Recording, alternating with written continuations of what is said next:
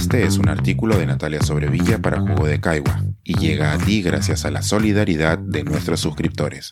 Si aún no te has suscrito, puedes hacerlo en www.jugodecaigua.pe. En el nombre del Padre.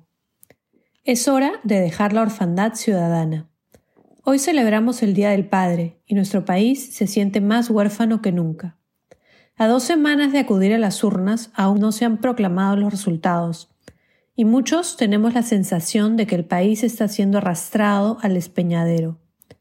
La ausencia de un camino claro que nos lleve a una transición democrática nos deja en situación de zozobra.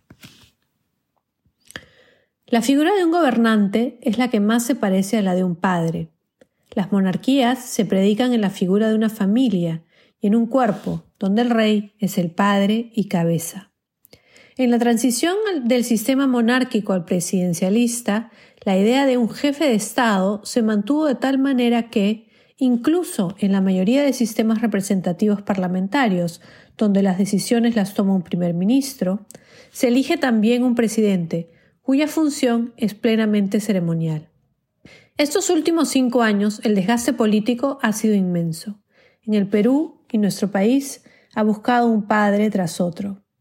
Cuando Pedro Pablo Kuczynski derrotó en las urnas a Keiko Fujimori por menos votos de los que hoy la separan de Pedro Castillo, muchos quisimos ver en él a un padre capaz de sacarnos adelante. Su experiencia como ministro y hombre de negocios traía buenos augurios para el desempeño en el Ejecutivo. Pero la estabilidad le fue esquiva, ya que su rival en las urnas controlaba el Congreso y la sombra de otro padre se fue haciendo cada vez más intensa. El indulto a Alberto Fujimori se presentó como una opción para dividir a sus hijos y partir en dos la bancada congresal que había hecho imposible gobernar desde el primer momento.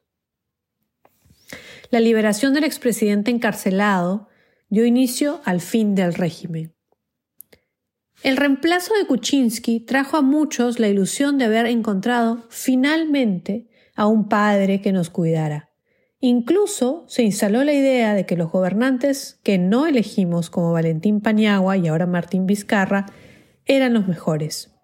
Sus primeros meses trajeron algo de estabilidad, a pesar de sus enfrentamientos con el Congreso, y su maña nos dejó una reforma del sistema político a través de un referéndum, además de un nuevo Congreso que nadie pensaba que podría ser peor que el anterior. Aquello ocurrió antes de la pandemia, y cuando ésta se desató, los peruanos agradecimos tener a una figura paterna que nos cuidara, que nos forzara a quedarnos en casa durante la cuarentena y que nos hablara todos los días de manera firme. Después de tantos meses de orfandad, el liderazgo de Vizcarra llenó un gran vacío, sobre todo en tiempos difíciles e inciertos. Quizás por ello el dolor ante su caída fue tan fuerte. Sabemos que no hay decepción más grande que la que sigue a la ilusión.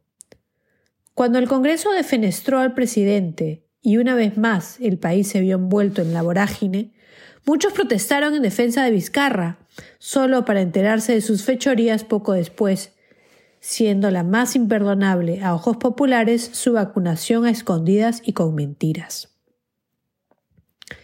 Tras él, Sagasti fue también una figura paterna y en estos meses ha logrado lo que parecía imposible cuando asumió la presidencia, una vacunación ordenada y equitativa. Frente a un Congreso hostil y listo a lanzársele encima, ha podido mantenerse en el rumbo y organizar las elecciones. En estos meses electorales nos hemos enfrentado a muchos de los fantasmas que nos atraviesan como sociedad y, entre ellos, uno de los más grandes es nuestra profunda decepción con los padres de la patria. Con padres como los que hemos tenido, la orfandad no parece tan temible. Ahora, a portas de tener un nuevo padre, el enfrentamiento ideológico de las elecciones continúa. Quizás ya es hora de dejar de creer tan firmemente en que una persona solucionará nuestros problemas y poner manos a la obra para enfrentarlos nosotros mismos. Este es un artículo de Natalia Sobrevilla para Jugo de Caigua y llega a ti gracias a la solidaridad de nuestros suscriptores. Si aún no te has suscrito, puedes hacerlo en www.jugodecaigua.pe.